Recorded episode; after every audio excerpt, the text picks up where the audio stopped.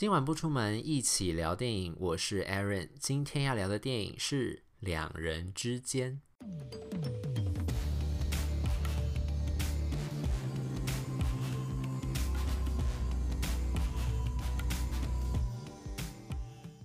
爱情到底是不是两个人之间的事情呢？就理想的状态下，我们都会觉得爱情就是在谈恋爱当下，那双方之间，不管他是男女，或是男男，或是女女，就是爱情当中的那两个人之间的事情而已。理想状态是这样啦，但现实的状态呢，往往就是爱情是不只是这两个人之间的事情，就常常可能还会有一些亲情啦。友情啦，或者是不同什么道德伦理上的各种考量，那甚至如果你是同性情侣的话，你可能还要面临的是社会上的异样眼光。就虽然说我们现在都会说，呃，性别平权、性向平权，然后我们会希望让这种不同的爱都可以找到在这个社会上面找到自己的容身之处。但是实际的情况就是，其实我们的社会还是有很多的歧视存在，然后异样的眼光。所以，如果你又刚好是同性情侣的话，你需要克服的障碍又更多了。就这已经不只是两个人之间的事情了，就是你要对抗是整个社会上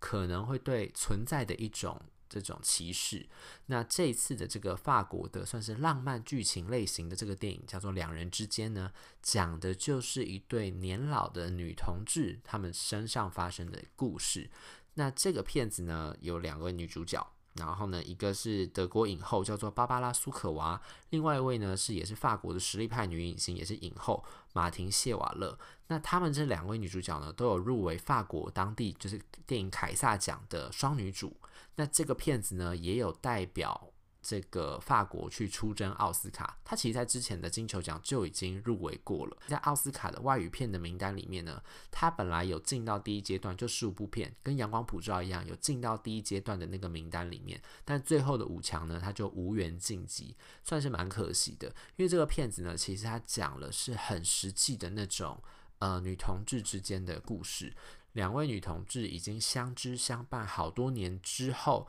她们一直都还是未出柜的状态。那她们是怎么样在这个未出柜的状态呢？又遭逢了人生当中的巨变，就是其中一位女同志就是中风了，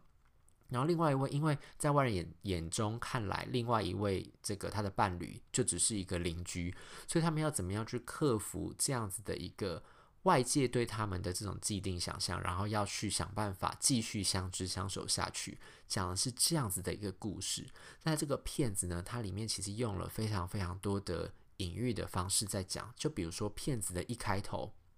他就已经用这种两个小女孩就是在公园里面玩耍，他们在树边玩那种捉迷藏，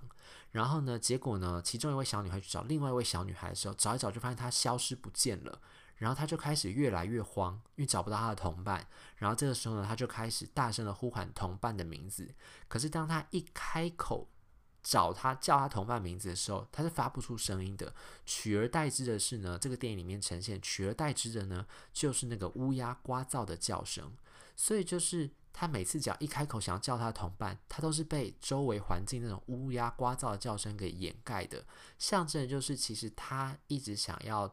呼唤他的伴侣，但是呢，他在呼唤的同时都会被其他杂音盖掉，他是被晋升的，他没有办法发出自己的声音。这象征的其实也就是这对女同志他们的处境，就在外人的眼中看来呢，都觉得他们只是住在同一栋楼里面的邻居。他们很妙，他们就是他们其实已经认识好多年了。德国影后芭芭拉苏科娃，她演的是一个叫做妮娜的。妮娜本来是一位导游，后来就到了，她本来就在欧洲到处带团跑这样子，后来就到了法国定居这样。然后呢，这个马婷谢瓦勒演的呢叫做马德莲。马德莲呢，就是她本来是自己有家庭的，然后呢就是有个有结婚有老公，然后有生了两个小孩。然后呢，后来她老公就过世了，所以她自己就等于独居，小孩也大了嘛，就出去。呃，生活出去工作这样，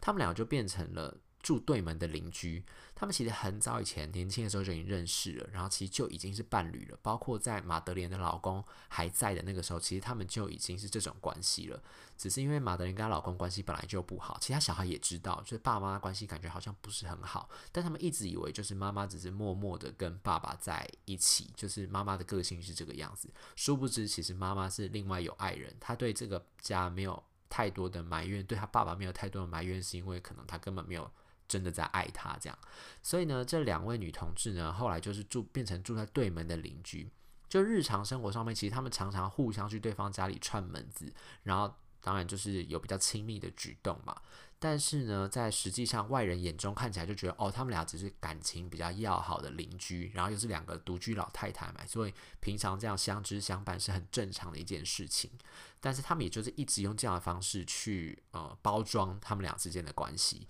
那结果呢，后来他们俩都老了嘛，然后呢，这个妮娜呢后来就说服马德莲，就跟他讲说，不然我们就是不要继续在法国这边生活了，我们就是搬到呃意大利去，因为他们是在意大利定情的这样。他们就说，他就说，那那不然我们就搬到意大利去，然后搬到一个我没有认没有人认识我们的地方，我们就可以真正呃享受我们之间的这段关系，我们就也不用在意外界的眼光这样子。然后当然前提就是马德莲必须要先跟他的小孩出柜，因为妮娜是自己。呃，就单身啊，一直都单身，所以他也没有什么家人的问题。但是马德琳就不一样了，因为他有一双儿女，虽然说儿女都已经长大成人，但他始终没有跟儿女讲他自己是同志的身份，所以对他来说这就是一个压力。就是他一方面当然很喜欢妮娜，他很想要跟妮娜继续相知相守下去，但是呢，另一方面又是。他又是不知道怎么跟自己的小孩开口，尤其他小孩就是还是三不时开口闭口就会说啊，妈妈对爸爸真的是很好啊什么的，对他来说就是有一种压力存在。所以呢，后来妮娜其实也是一直在逼他，就是一直希望那个马德莲赶快跟儿女讲清楚，他们可以一起去意大利，毕竟两个人年纪都大了嘛，就是剩下的时间不多，他就一直希望他去讲，但妮娜就一直啊，马德莲就一直没有讲出口。结果呢，后来就在。一次就是妮娜真的受不了了，跟马德莲摊牌不久之后呢，他其实也不是他，他其实就是跟他很生气，跟他讲说，你是不是根本没有想要跟你的儿女讲？就甚至因为他们一开始还说他们是本来住两个不同的房子嘛，就是公寓的那种房间，他们俩都讲好，就说那我们就一起把这个卖掉，就变成我们就搬去意大利的基金这样。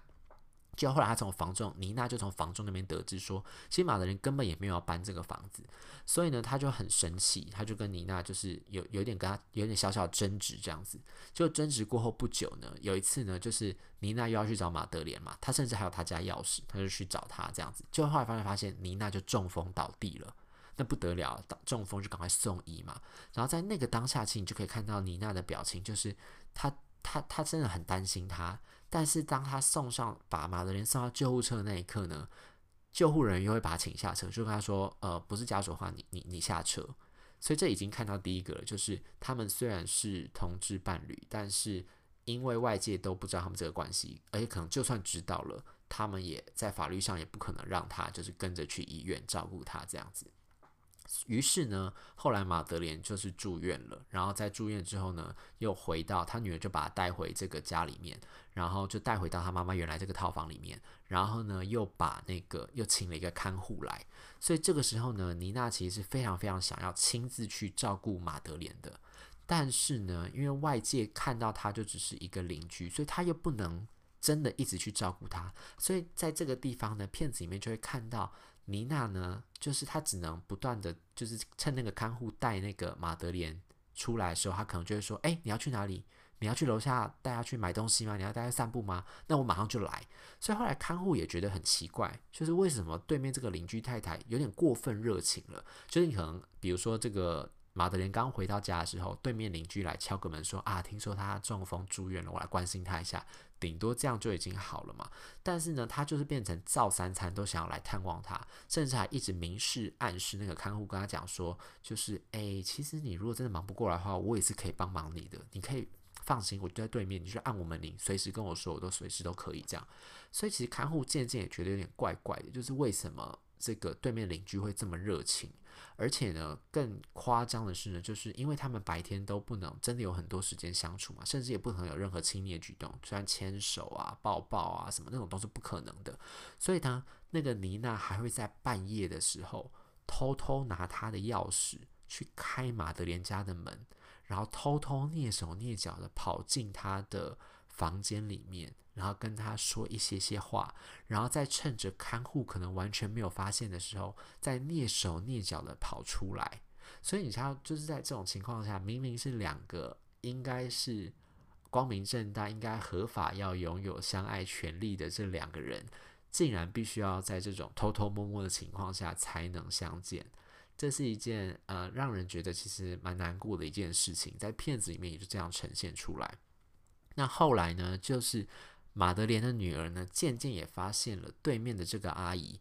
真的是跟妈妈关系可能不一般，尤其是当她的儿子，就是等于是马德莲的外孙，在翻那个家里的相簿的时候，他就翻那个外婆以前年轻的时候照片嘛，一路到最近的生活照，他就一直翻，就后来他就跟妈妈说：“哎妈，为什么对面那个邻居阿嬷？”常常出现在阿嬷的照片里面，这样，所以这个时候女儿才看了马德莲的照片，才发现说，对，他们真的有很多照片，有非常非常多的合照。她这个时候在逗起之前这个对面邻居就是妮娜的一些举动之后，她才发现说，哦，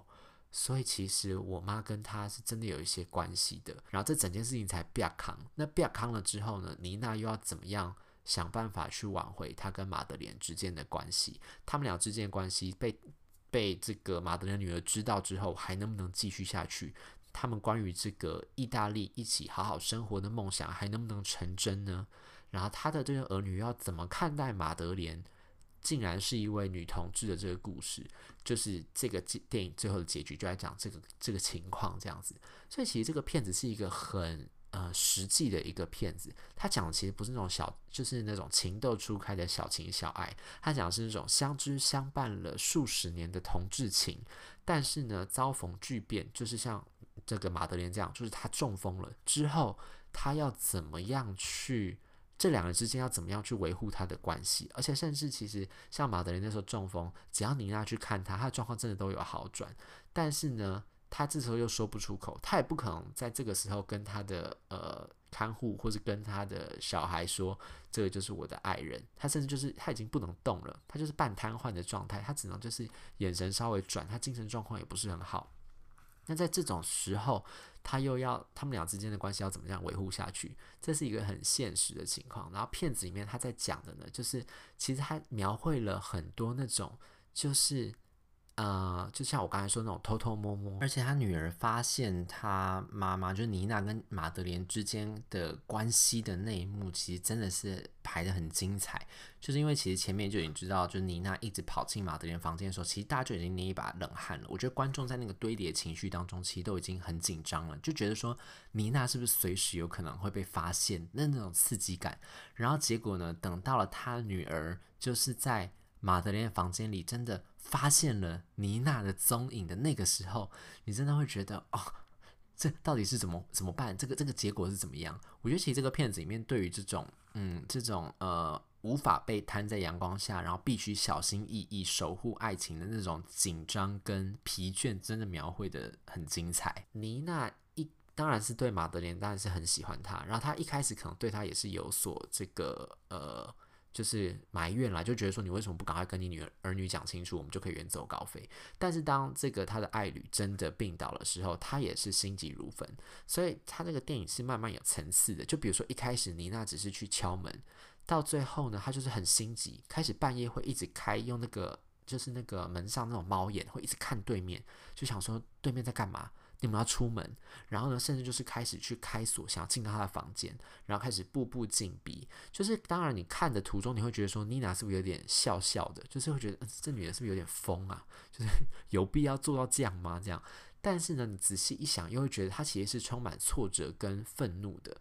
就是。他明明就是一个真正跟这个马德莲在一起这么久的人，最了解他的人，也是最适合照顾他，也最愿意照顾他的人。但是因为他没有名分，他们的恋情又没有摊在阳光下，所以他没有办法去真正的照顾他。这是一件很挫折的事情对他来说。所以中间他表现出那些。呃，让人会让人家可能在外人来看，以一个邻居的角度来看，你会觉得说这个女的是不是有点太夸张？她到底有什么目的，有什么企图？但是当你用这个同志爱侣的身份套在她身上，你又觉得一切都是很合理，而且一切都是很令人呃感伤的，是这样子的一种感觉。但是呢，最后。最后结局当然是我，我觉得他的结局其实是好的啦。他就是慢慢的收在一个，就是虽然是有点半开放式的，他并没有真的讲清楚最后的结果是怎么样。虽然就是呃表面上大家可能不觉得他们是那种正式的夫妻，但这种关系可能会比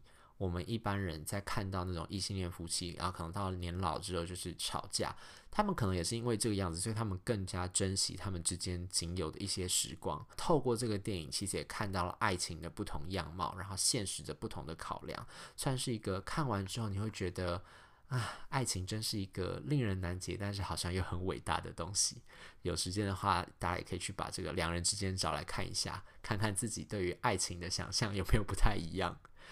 今晚我想聊的电影，我们就聊到这边喽，拜拜。